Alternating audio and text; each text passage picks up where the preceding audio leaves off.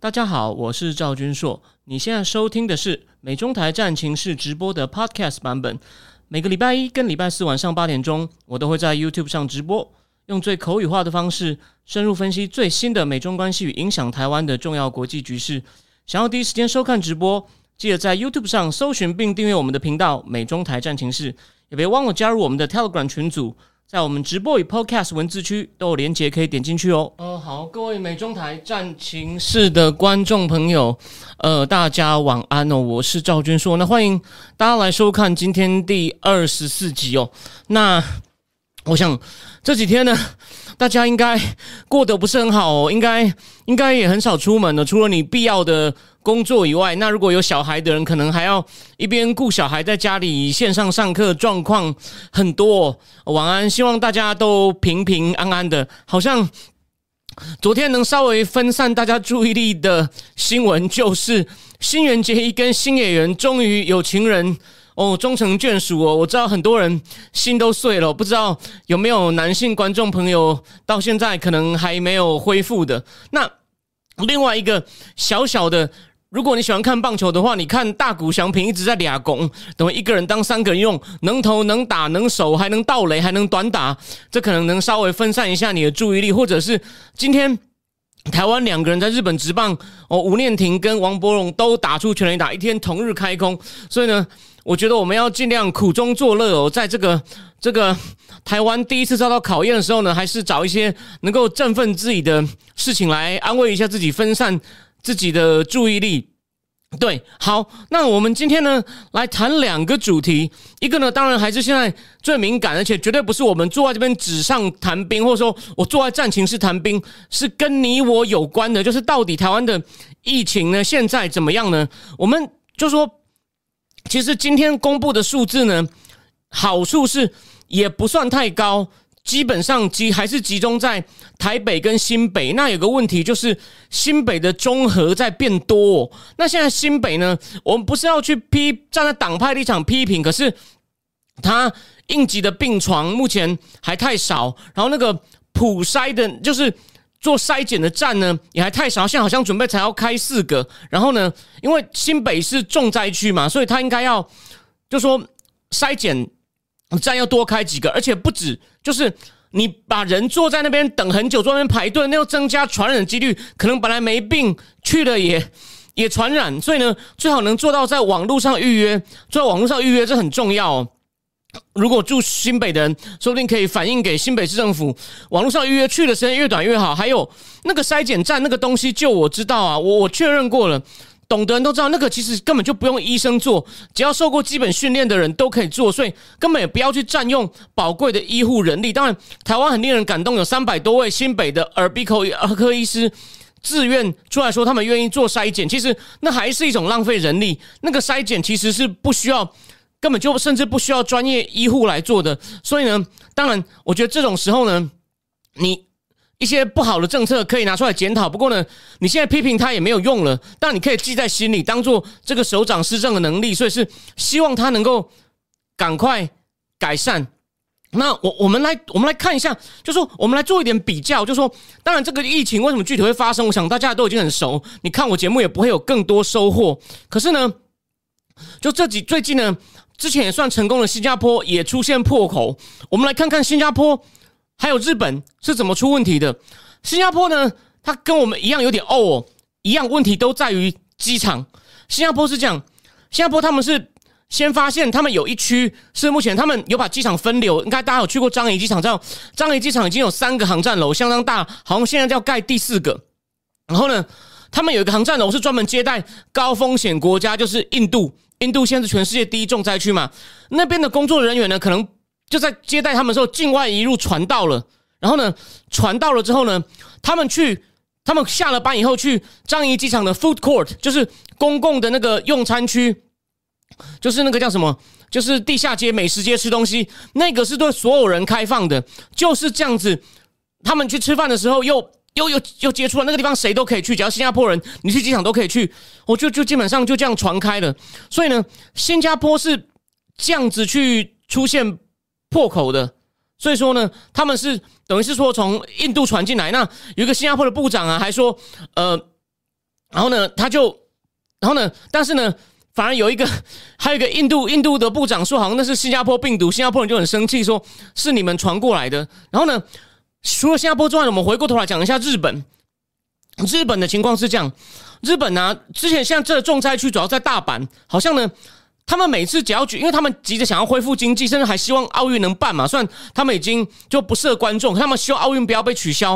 哦，那他为什么他们这么坚持呢？我觉得一方面是爱面子，所以日本人之前为什么一直不太想积极面对疫情？其中的原因是他们很怕奥运就没了。那日本呢？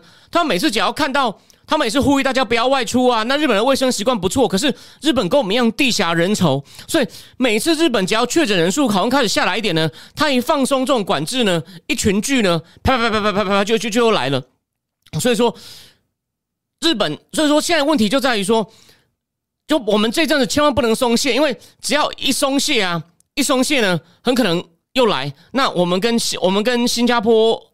我们新加坡都一样，所以有一个新加坡专家接受访问的时候也是说，台湾跟新加坡就是就是久了，基本上呢，呃，有有一点松懈，所以呢，不小心就破破破口哦，破口就出现。那我们身为那个华航机师，那华航机师其实也蛮倒霉的，他已经验了两次都阴性，然后就说我不是要帮机师去讲话，是说你想想看哦。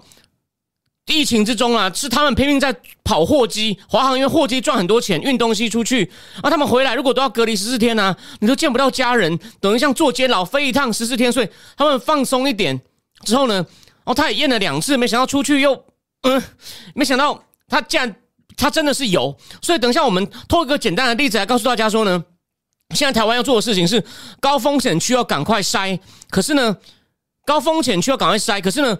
一般的区不用乱筛，我们用一个很简单的一个很简单的例子，我们算一下，好，我们算一下就，我们算一下，你就会很清楚的知道了。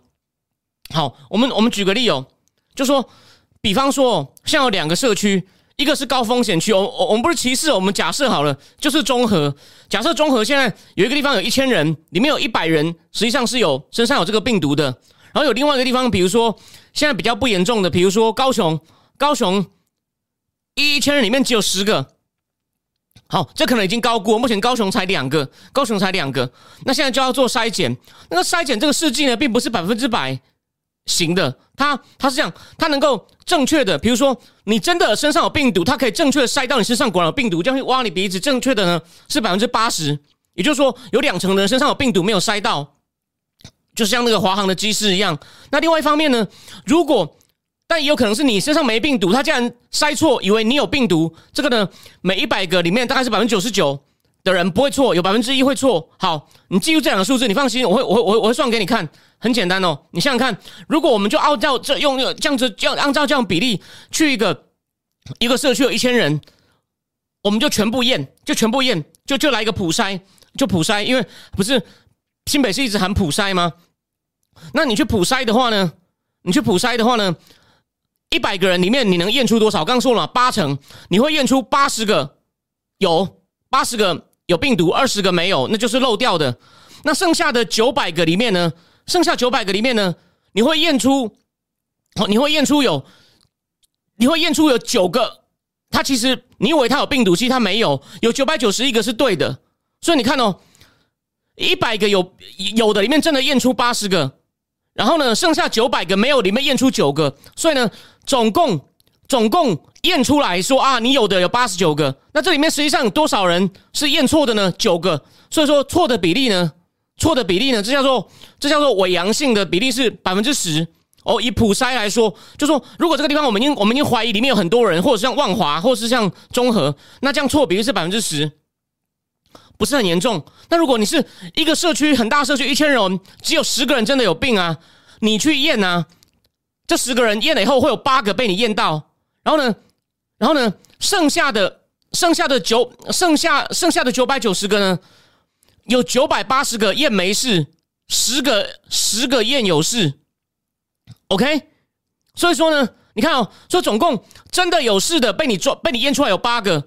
剩下九百九十个里面有十个没事被你验成有事，所以总共验验出来说哦，是你们这十八个人，根据我们的结果是有，但实际上有的是只有八个，所以说呢，你把十除以十八呢，百分之五十五，所以如果一个社区实际上有的人很少，你这样去验呢？用我们刚刚讲的两个验错的比例来看呢，你一个人很少的地方，你会有你有一半的结果不对，这样不就造成恐慌？然后而且呢，你把他送去，不就浪费医疗资源？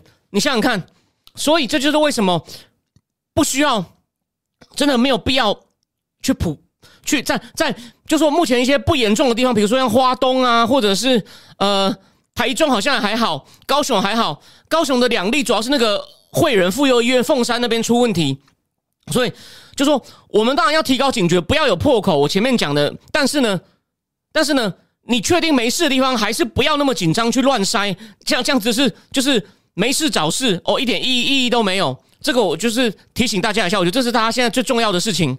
那另外呢，好，那再我们就讲第二个，就第一个第一个话题，第二个，现在呢，随着全世界，比如说法国，法国昨天法国总理就是法法国总统马克龙总统，年轻有为的马克龙总统跟总理故意跑到马克龙总统办公的埃里谢宫附近的一个咖啡厅，两个就坐在那边，还有一个微还有一个服务生来，就故意这样喝个咖啡，就庆祝他们终于。可以在路边吃东西，餐厅开放，博物馆，所以罗浮宫也重开了。然后呢，他们疫苗的打的速度一天已经到五十万剂了，所以呢，他们终于可以正常生活了，开始开始正常生活。虽然他们每天的确诊数还是一万多个，所以我们才两百两百多个，其实相对来说不是那么严重。可是呢，就说随着你要慢慢恢复正常，你就开始想一件事情。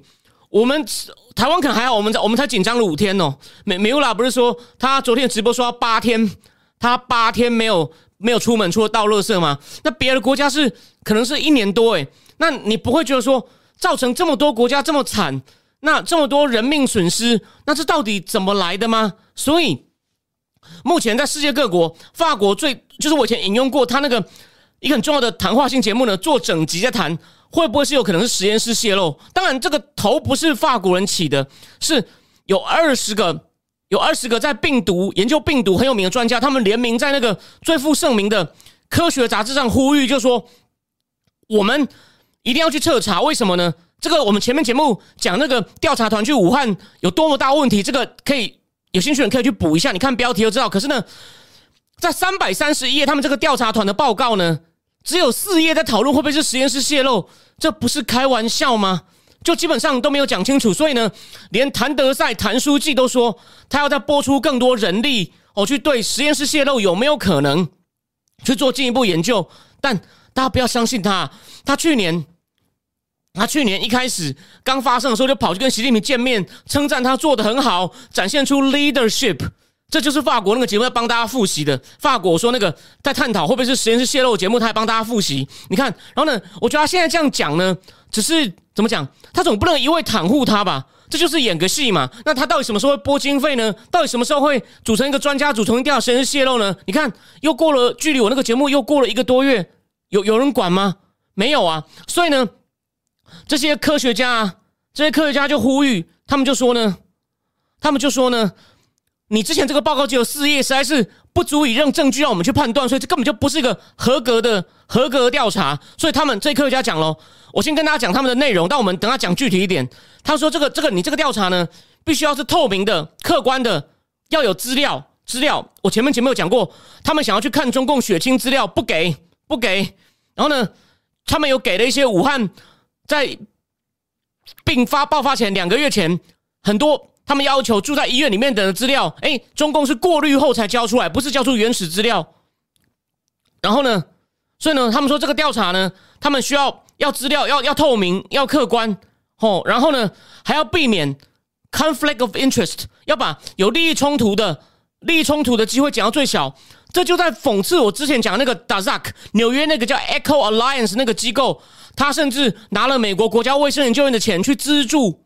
武汉病毒研究所那个 Dazak，他他虽然说他有他有写一个声明，他没有利益冲突，但他就最有利益冲突啊！他还是去年一爆发没多久，他二月他就组织了一群科学家在另外一个很有名的医学杂志《柳叶刀》上说，这个呢绝对不可能是实验室泄露，这个病毒是天然更正天然的，讲病毒是人造的呢，绝对是阴谋论。嗯嗯，你看。他跟中共合作那么久的人，他怎么会没有利益冲突？所以这些科学家哦，也也也也看不下去了。而且呢，他还讲说，中共的公共卫生的机构跟研究机构呢，必须要把他们的资料开放。我们等下讲具体哦，我们等下讲具体一点哦。我们这个这个这个太 general 了，你你这样听听完，你自己都想出来，你不需要听我的节目。然后呢，但到底这些资料呢，从哪里来？真实性呢，都基本上呢，都要都要怎么讲？都要被呃确认，都要被检认过。就你的资料到底怎么来的？对吧？你你是不是有编造资料骗我？所以这是一个非常，就说他交出来资料要能够让，他要能让另外任何一批专家都能够独立看这些资料，都能够自己进行判断结论。好，那我我们就我们我们我们就来讲一下，为什么法国人会特别做这个节目？他们注意到科学，虽然这些呼吁人主要是美国人，主要是美国人。因为我想有些人可能已经隐约，我们帮大家复习一下。虽然有些人可能已经有印象了，武汉的 P 四实验室呢是跟法国里昂实验室合作所建起来的。然后他们在二零一七年落成的时候，那时候的法国总理啊还有去。可是建好了以后呢，他们本来是说要双向交流哦，就互相进行国际合作的研究哦。啊，可是呢，中共就常可以派人去法国学，法国人要派人去或者要监督实验室运作呢，诶，就不让你进来了。这跟中共，我刚我我反复讲过，他他对待国内的厂商的态度是不是一样啊？这就是那个法国谈话节目他们提到的，就说就开始不对等了，就不能够就不能够去看到了。而且呢，他还帮我们做了回顾，就说法国那个节目，他访问那个病毒学家，他就提醒大家说，像最有名那个最神秘的石正丽 （Bat Lady） 蝙蝠女士，石正丽在二零一三年，他们说在云南应该是云南一个矿坑里面呢。的就发现一个蝙蝠病毒，跟我们现在这个武汉肺炎的病毒呢，百分之九十六像，而且那时候好像有造成几个矿工死亡哦。可是呢，那些病毒的序列啊，他们那时候都都有那些资料都在他们那边，现在都不公开了。这就是他们有访问一个法国的病毒学家，他就说：“你看这些资料都不见了，所以这些资料一定要让专家出来，你要交出来，让专家做独立的。”判断才能够知道是不是有可能是人造的哦，或者或者说从实验室泄露应该就是人造的吧？除非除非难道难道那会不会有可能是实验室里面收集的天然病毒啊？不就你不开放我们就不知道啊？所以你有没有看到问题有多大？问题很大吗？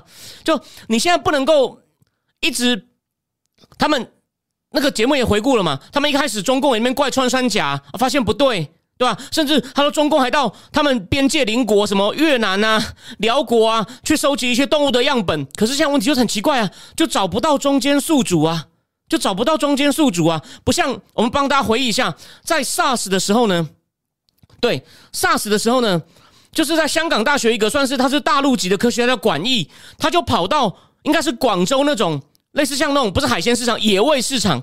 真的有，我我去过，我我没有去过那种市场，可是我真的看过他们那种市场里面呢，卖鸡卖鸭，还有把一群猫关在那边的。我怕你在吃东西你会想吐，但你懂我的意思。这是一个叫管义的生命科学家，或者说病毒学家，他他才发现原来是中间宿主是果子狸。哦，那现在所以说呢，就说那时候只要有一个专业的人去找啊，应该是找得到的，应该是找得到的。呃。哦，好，在现在聊聊天室里面，Andy 正他有提到这种呃呃放这种放毒的假说，我最后再回答你，吼。所以呢，就说这次很奇怪哦，就找不到中间宿主哦。石正丽接受访问还说，我们可能永远也找不到，这不就是在找理由吗？你你当然要先把你的资料提供出来，才再再说嘛。他现在就是资料也不给，然后呢？资料都全部锁起来，然后一直东怪西怪，还想要怪到邻国去，然后还说什么西班牙也开始啊，意大利也开始啊，所以我这些其实我前面节目讲过，讲重点就是你看哦，自然实验室的，就是发表有美国二十个很有名的科学家在讲这件事哦，那我可以再我可以再举个例子哦，等我一下，那个我我因为我想要看他的名字，有一个 Stanford 有一个 Stanford 的科学家呢，有有一个呃 Stan Stan Stanford 的科学家呢。他叫做 David Relman，他是斯坦福大学的微生物学家跟免疫学家。他就跟人家讲，他接受访问，他也是说实验室泄露是有可能的哦，以以前一直都有潜力，所以你不可能就直接就说一定不是我们，你一定要做到一定的公开透明，让人家去调查。对啊，专业待过实验室人都知道，实验室一些病毒或什么东西泄露出去是有可能的。所以呢，现在这个压力来了，然后法国人因为最冤嘛，我刚刚帮大家复习过了，这实验室他们帮忙盖的，就盖完以后，中共就翻脸了。所以法国人可能觉得他们对世界有一些责任，所以法国人也开始大幅报道。然后连美国有一个律师叫做 Robert Goulart，他本来都探讨一些美国。一些法律问题，或最近一些川普的选举官司，还常常在讲，他算是轻度挺川，他也是在讲美国有众议员，美国有众议员在呼吁要去独立调查，到底跟武汉病毒实验室有什么关，有没有关系？所以说呢，我只要跟大家讲，随着大家打疫苗，跟台湾也是一样，如果我们的疫苗 Moderna 的几百万剂也到了之后，大家打完以后，以后呢，可以把这个东西变成流感化之后呢？你想看，大家受了这么多苦，我台湾可能还好，可其他国家，你不会想就责吗？多少人失去工作，你不会想查清，你不会怕再来一次吗？所以啊，所以啊，我我觉得这件事呢，这件事，我我们看看他风能吹多大，看看拜登政府还能够躲多久。他现在都说丢给 WHO，可是那距离我上一次节目讲到也过两个月了。后续呢？后续呢？所以，我们这是非常重要的。好，那这是我们第一个话题。好，有一位观众 Andy 郑哦，他说华航机师不是疫情破，是有人拿中共的钱放毒。你看疫情爆发，中共的反应，中宣部放假消息咬台，卖中共疫苗，在台湾纸媒重新包装，就中药那个叫莲花清什么的成分等等，一系列有组织有计划疫情连环击，打击台湾医疗系统跟经济。Andy，这个一项问题是哦。放毒的证据太难找，我们现在假设他没有，但是中共是只要台湾出事，他就开始炒作，这个毫无问题哦。我记得我我上我三天前节目也讲了，说台湾要克服疫情有四个障碍嘛，医疗体系能不能负荷？哦，中共会中共会在搞事，还有万华的破口能不能尽快抓到？哦，对我刚刚有问，我再顺便补充一点，有人提过，我也看了有，就疾管局的资料是今天好像已经验了验了一万七千多个哦，总共验了一万七千多个，这很不错，就说。因为有些人他可能一开始万华，我说万华那个，因为他是出现在茶艺室嘛。然后好，这边跟大家讲一些有点小八卦，就说那个茶艺室，大家好像都认为是一些比较老的男人跟老的女人去哦，这不是在讲风花雪月，是我们要找出这个问题哦。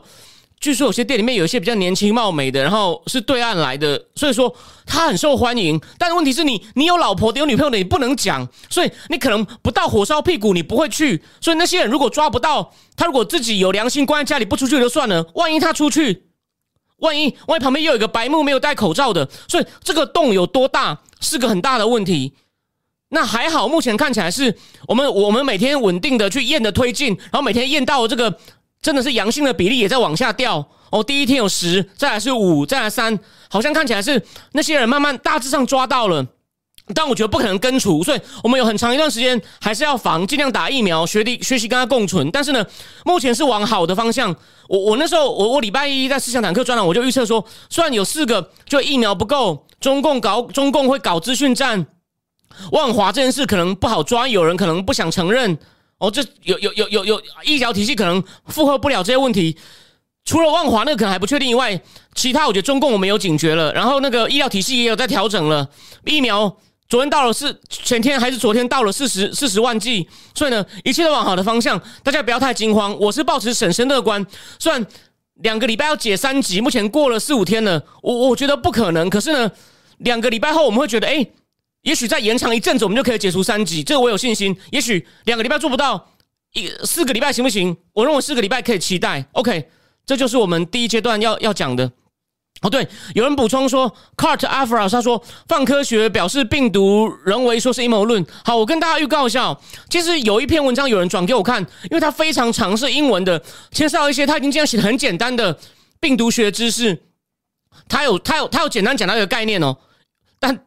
我只能跟你讲很大概，我真的不懂。他说，现在病毒学已经有很多新旧研究取向，比较传统的病毒学家认为，从传统的观点没有，就说你看不到人为接东西的痕迹哦。他说，现在已经有些技术可以让你人你看不出来，就说蝙蝠的病毒如何去跟人体的那个细胞这样接起来，那个钥匙啊，就说不应该是这样讲，它是细胞要接到跟人。那个蛋白 spike protein spike protein 我不知道中中文叫什么 spike protein，它他这个要怎么样跟人接啊？他有改造过这边，让他很容易跟人的人的人的那个细胞接起来。他说这个改造啊，现在已经有一些病毒学的技术啊，可以让你看不出来这个这个毒这样插进来啊，是不是改造？不容易发现，所以你不能够用比较传统的病毒学的眼光去看。当然，这不是我能判断的。如果如果有生命科学的专家呢，再再麻烦你们提供高见哦。好，那我们第第一个就讲到这边。如果后面有什么，我们再来那个。好，那第二个呢？第二个呢是一个比较有趣的话题，就是台湾因为这几天是因为我们自己疫情有点自顾不暇哦。其实以巴的话题还在全世界燃烧哦。然后呢，虽然目前 OK ACE two 受体，谢谢 S 三百，对，就这两个东西，反正就是我只要告诉你说，我看到那篇文章也很长，我只看了一小半的逻辑，就是。他他说你你这个病毒这边经过改造，它很好跟人人的人的蛋白接起来哦。他说那个改造痕迹没没现在没有那么容易看出来，所以你就算你是病毒学家，你也你也你也不能说，因为我是专家，我说没有就没有，没那么简单哦。哦，这就是我知道的事情。好，那以以巴问题呢？以巴问题呢，其实全世界还在燃烧。虽然目前可能说，因为哈马以色列他他说我们其实主我们不再伤害平民，就可能有些细节大家我这边有机会帮他补充。以色列的轰炸的时候呢，他会提前一小时告诉你，让你有时间走。他他基本上尽量不误伤平民，但他现在常常是针对哈马斯，就是统治约旦河对不起加沙 strip 加沙走廊的那个哈马斯，叫做也就是伊斯兰抵抗运动哈马斯的高官领导人去。如果是高官，他就不通知他，砰就把他打死，因为被打死很多，所以哈马斯想停火。哈马斯想停火，可是呢，目前好像到昨天为止，消息就是有人有一个消息说，可能礼拜五会停火。可是呢，目前看起来好像就说这个消息呢不是很确定，而且呢，我觉得真的只是个放消息，目前并没有什么具体说进展或者是说坐下来谈判的事情。然后呢，甚至连拜登都跟以色列总理非常鹰派的纳坦雅胡通过电话了。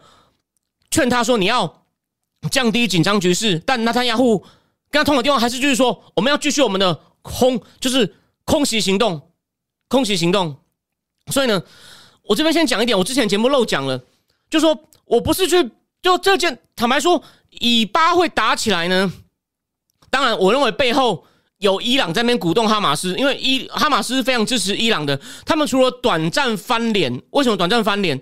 短暂翻脸是因为叙利亚内战的时候，伊朗要扶那个叙利亚的那个独裁者阿塞德，因为他们都是所谓回教什叶派。虽然啊，叙利亚是什叶派里面一个更小支派，叫阿拉维派，他们就是偏道，甚至不被认为是回教徒，但是至少都是什叶派。那约旦河西岸呢，是叫做正统的桑尼派。好，我这边我们歪楼一下，我讲一个大概，和全世界的回教徒呢，基本上呢，八大概八成左右呢。呃，可能差不多要到八成五哦，是所谓的桑尼派，他们就是正统正统派，像印尼啊、印度啊、巴基斯坦这些大国，基本上都是桑尼派。那什叶派呢，就是他是指当初穆罕默德的女婿阿里那派传下来的，因为他们打了一场内战，后来就是跟穆罕默德没有关系的王朝的人，把穆罕默德女婿的阿里的孙子胡生杀死了，所以他死掉那个那天呢。是什叶派一个节日叫阿修拉，他们会这样捶胸，代表他们很哀叹，就是穆罕默德真正的传人的女婿的孙子被杀掉了，就回教算是分裂。伊朗、伊拉克是什叶派的大本营。好，那我们把话题弄回来，就是呢，哈马斯只有因为叙利亚内战的时候跟什叶派的伊朗关系紧张，但大部分时候伊朗是很很支持哈马斯的。对，呃，柠檬波波说，中共有出来呼吁停火，还可以在中国谈，对吧？哈马斯背后应该就是伊朗跟中共。对，所以呢，这样讲好了，我们先讲我们第二个话题，说民主党内讧。我们讲到民主党内讧的具体情况前，我先讲一个，我先把我的预测讲出来。如果他们不停火啊，我是中共跟伊朗啊，为了要增加跟美国谈判的筹码，因为拜登现在焦头烂额。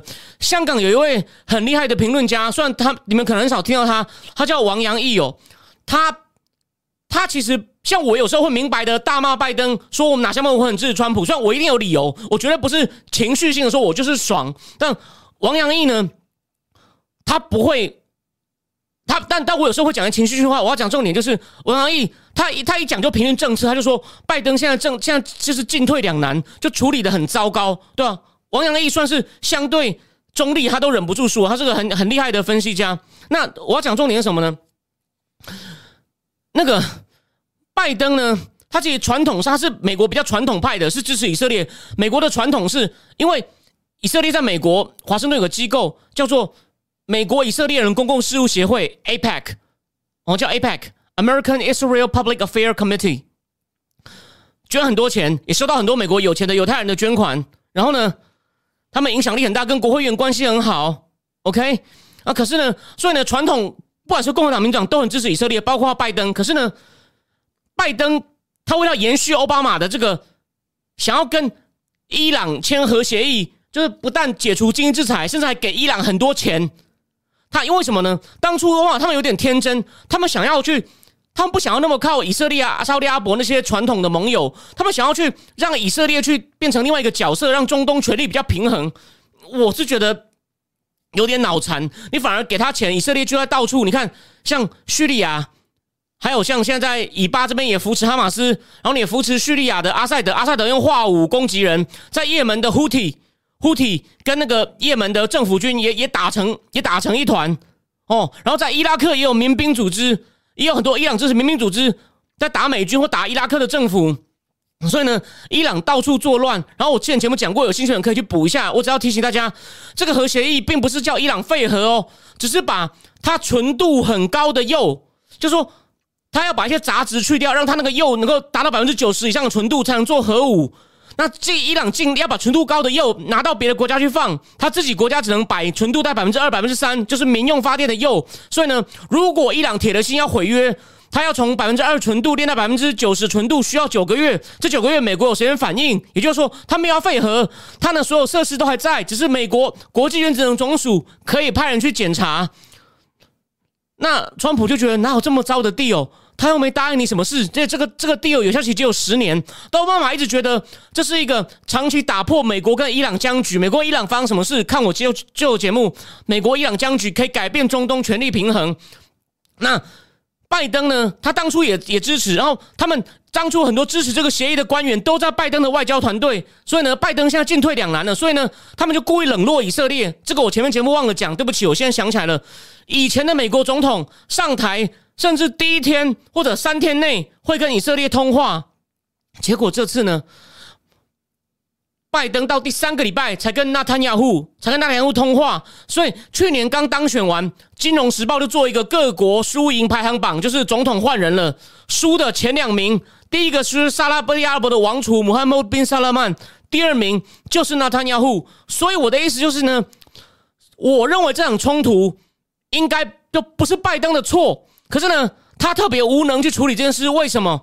因为伊朗现在就想要特别搞你，增加我可以继续跟你谈判，就是在核协议上你给我更好的条件，然后我才考虑回来遵守规定的筹码。伊朗在增加筹码，就让哈马斯继续闹事。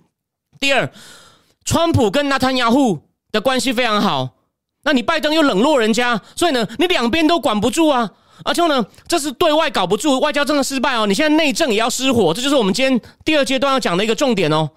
其实呢，在三十年前呢，哦，三他说三十年前情况真的不是这样哦。三十年前，在美国有个阿拉伯研究机构的人，他说，他跟一些民主党人会面，就跟他们讲说，你们要不要考虑在你们的外交政策纲领里面啊，提到巴勒斯坦，或者提到，或者是提到说，呃，主权。你知道民主党怎么讲吗？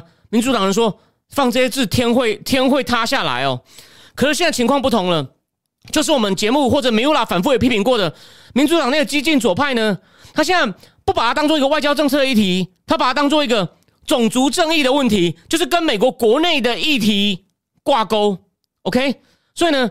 现在巴勒斯坦人，他们有关他们的人权，有时候会被以色列以色列，我也承认，以色列有时候去清剿恐怖分子的时候，对平民也很残忍，也会误杀，也有很多。然后他们有很多检查站，他们为了抓恐怖分子，平民来往检查站都会受很多歧视欺负。然后呢，有些土地争议，他们这次会打起来，就是因为土地争议有迁徙，要把巴勒斯坦人从有一块区域移走，因为他说那块土地原来属于犹太人。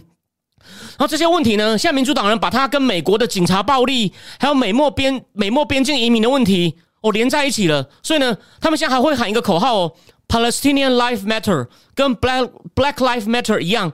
所以你就知道问题问题在哪里了。然后呢，上礼拜进步派的那位戏精 AOC 小姐呢，她在众议院演讲就说呢。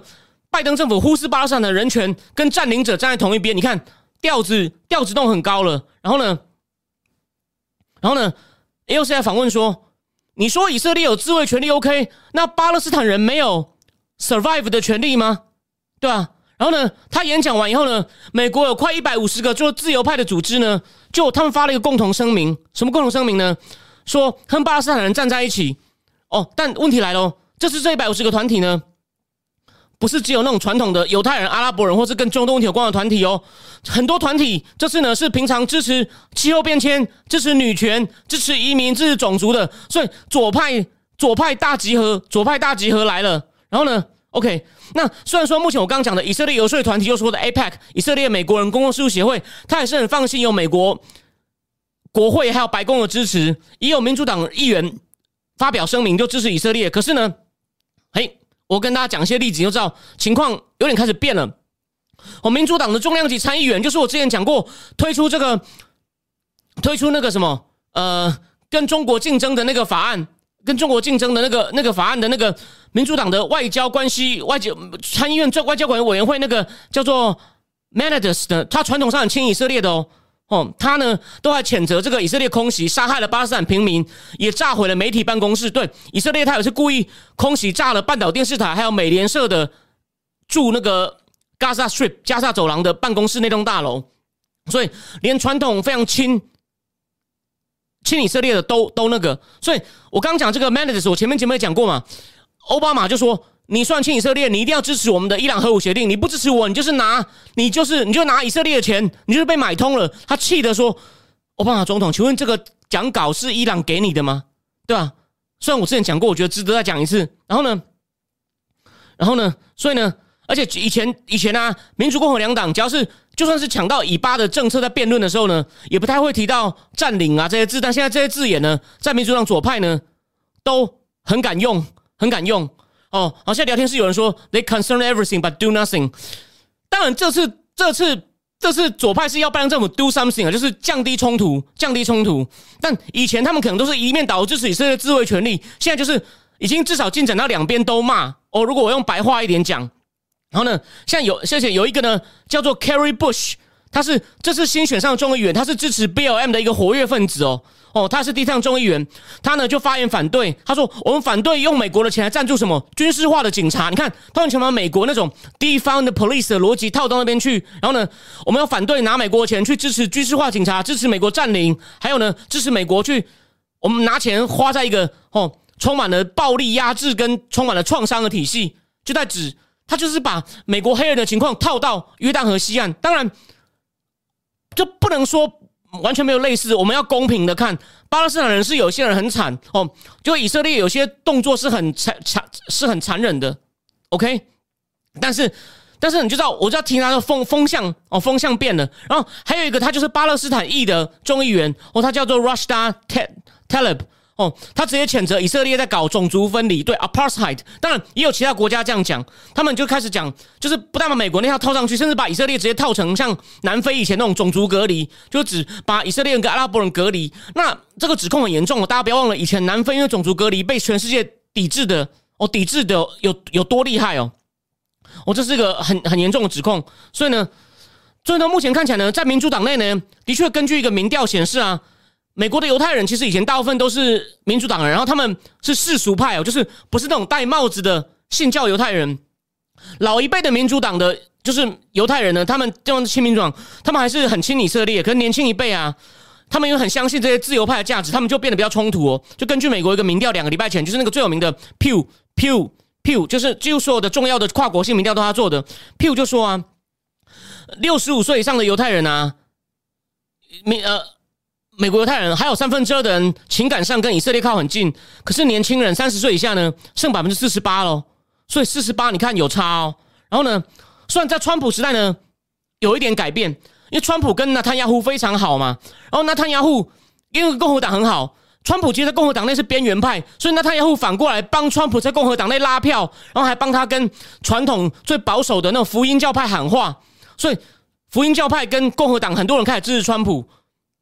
所以，那他雅虎对川普也投桃报李。所以呢，我就说，假设如果川普实在发生这种事，川普打电话给他他雅虎说：“你能不能不要就说停火停火，哎，比较有可能。所以川普有比较多筹码跟方法，不像拜登就现在是左右为难。那我继续讲哦，就说甚至怎么讲，甚至呃，那那基本上呢，拜登政府刚讲了嘛，他一开始上任以后，基本上是冷处理这件事，过了三个礼拜，我才跟纳坦纳坦雅互通话，然后呢？然后呢，有一个前以色列驻美大使就表示啊，现在啊，现在啊，为了要平，要不要要平衡，就说犹太人自己可能都年轻犹太人都没有支持以色列啊，就要寻找美国福音教派教徒，就川普支持者支持，而不是寻求犹太人的支持。所以基本上这个分裂呢，不只是民主党内部，连民主党、共和党，它的分裂也会越来越大，哦，越来越大。好，我我继续我继续说，然后呢，所以呢，总之啊，总之。这次很多民主党人，不管他是左派还是中间派，他都已经开始哦，都发言反对反对继续冲突，要要大家哦，要把它降低冲突。那像连众议院的外交委，我刚讲的是参议院的外交委员会主委，众议院的外交众议院的外交委员会主委呢，他叫做 Gregory Mix，他是新上任的，他的前任是谁呢？是一个非常有台的叫 Angle Angle 哦，他他还有录祝贺蔡英文当选的那个 Angle，他被这个 Mix。打败了，Mix 呢都说延后交付，答应以色列要卖给以色列的七亿的这种精准打击飞弹哦。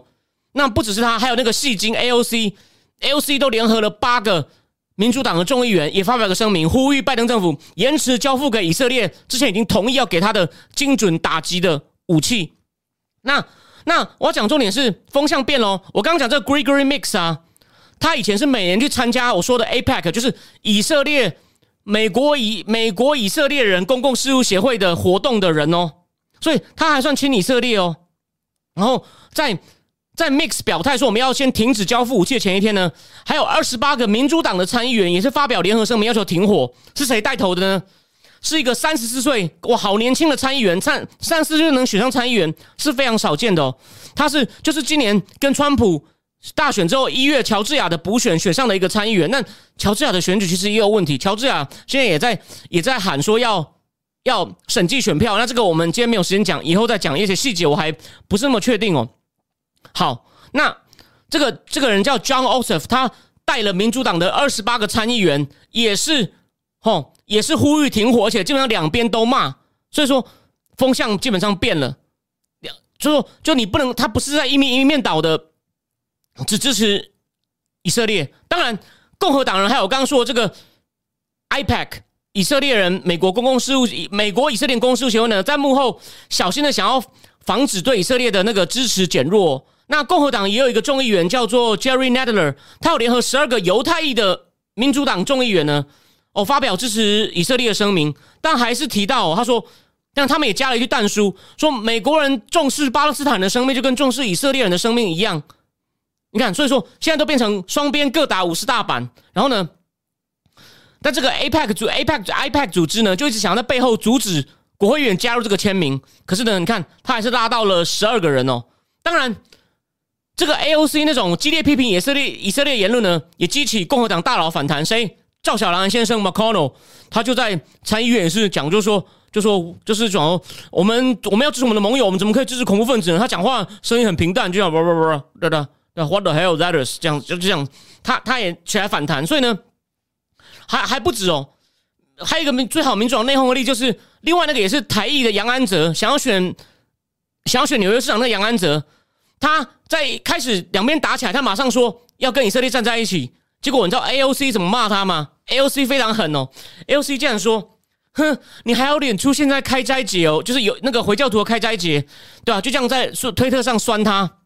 酸他，所以呢，哎，杨安泽怕喽。你看他发现风向变喽，杨安泽赶快发一个声明说：“哦，我上一个说跟以色列要站在一起的声明呢，我我那个声明太简单了，事情没讲清楚。我了解两边都有伤亡，两边都有痛苦，好吗？对吧？然后呢，民主党参议院的多数党领袖 Chuck Schumer 呢，他的情况呢，你看，连他他也是个很好的指向指风向标哦。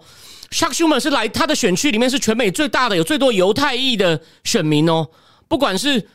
不信教的，或者是那种戴帽子的正统派都有，所以 Chuck Schumer 现在呢，理论上他应该很强烈表态支持以色列啊。诶，他装死诶，他装死诶，你要他他被人家被人家追，就是但他他太重要了，他是参议院多数党领袖，等于是美国总统、副总统之外，可能是美国也是前十有权力的人。他被追问，他就说：“他说，他就说，我希望赶快停火哦，我为死者感到哀悼。”所以你就知道，基本上呢，当然民主党的内讧后果怎么样，我们现在还不能确定。但我只我们重复一下我刚刚的结论：只要停火弄不了。甚至以色列在背后支持哈马斯这样继续打，但哈马斯有点怕，所以他们的军官被以色列精准锁定，然后就也不通知你，就可能坐在那边像我在打电脑，忽然砰就死掉了。但如果他们还是决定干到底的话呢？以色列鼓舞他的话呢？事情事情不停的话呢？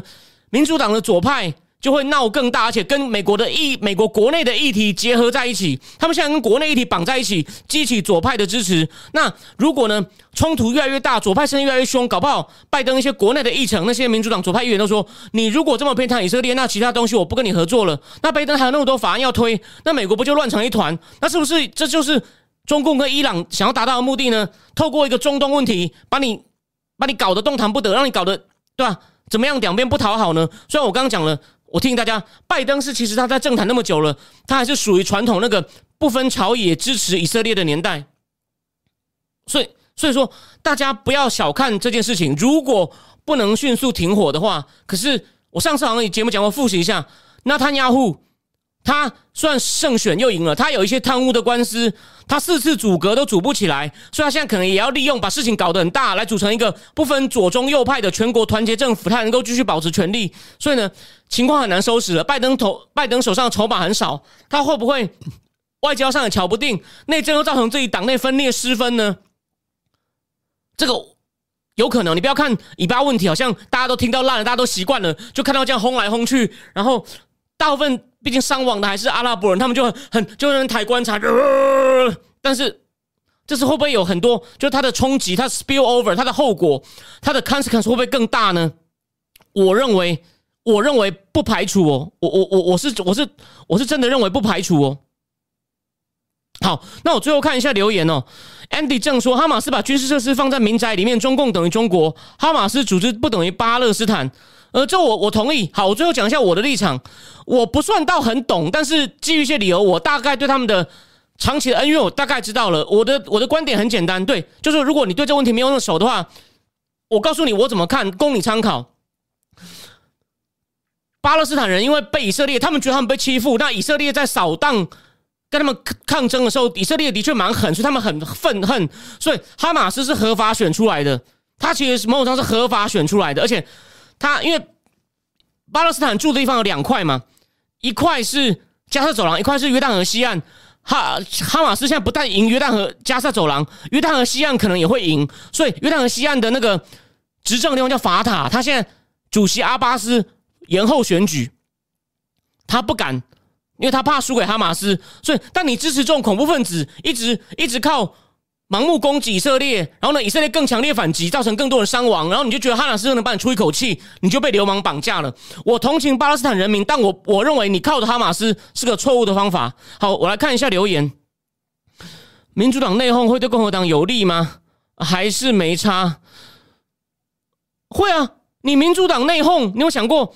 比如说，他们一个法案，你看想看哦，尤其在参，其实他在民现在国会民主党在参众两院的多数都很 thin 哦，英文就是很薄。当然，在在在众议院还有大概七八票，就是他一个法案要共要跑四五票，共和党才会赢。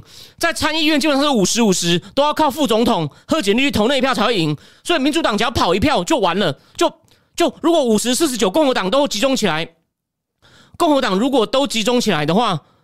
那民主党四十九就完了。如果民主党有人就是左派的 key 批评，就说你都你都这样盲目支持以色列，好，那这个法案很紧，我不支持你。哎，然后共和党交共和党五十个人，五十个人全部合在一起，哎，拜登有些很紧的法案可能就过不了了。所以有，然后最后霹雳狂说哈马斯想停火，以色列不想。我目前看起来对哈马斯有点怕，但是就我前面讲的，纳坦雅胡杀红了眼。那他雅虎现在需要对啊，他也很火，这样他也需要一个转移他内政不修的问题。所以呢，好，我刚刚讲过了嘛，拜登没有能力叫那他雅虎听话，拜登对他的筹码很少，所以就说我们现在不要讲拜登邪恶，我们也不要讲他跟中共的丑闻，但问题就是拜登很无能，拜登很无能。好，对，所以这个呢，就是我今天跟大家分享，所以我会帮大家继续看，就是以巴问题到底会造成民主党有多大内讧。好，那这就是我今天要跟大家分享的话题。那那我相信，希望是下一集呢，我们疫情呢能得到更好的，能得到更好的控制，好吗？我们得到更好的控制，然后呃，然后呢，其他地方希望全世界不要有新的爆点，但是我跟各位讲，机会不大。我会大胆的预测，世界可能会有新的动荡之点。那在哪里？我还让我想一想。哦，好，那非常谢谢大家今天的收看，我们我们改天见。非常谢谢大家，今天就这样，晚安。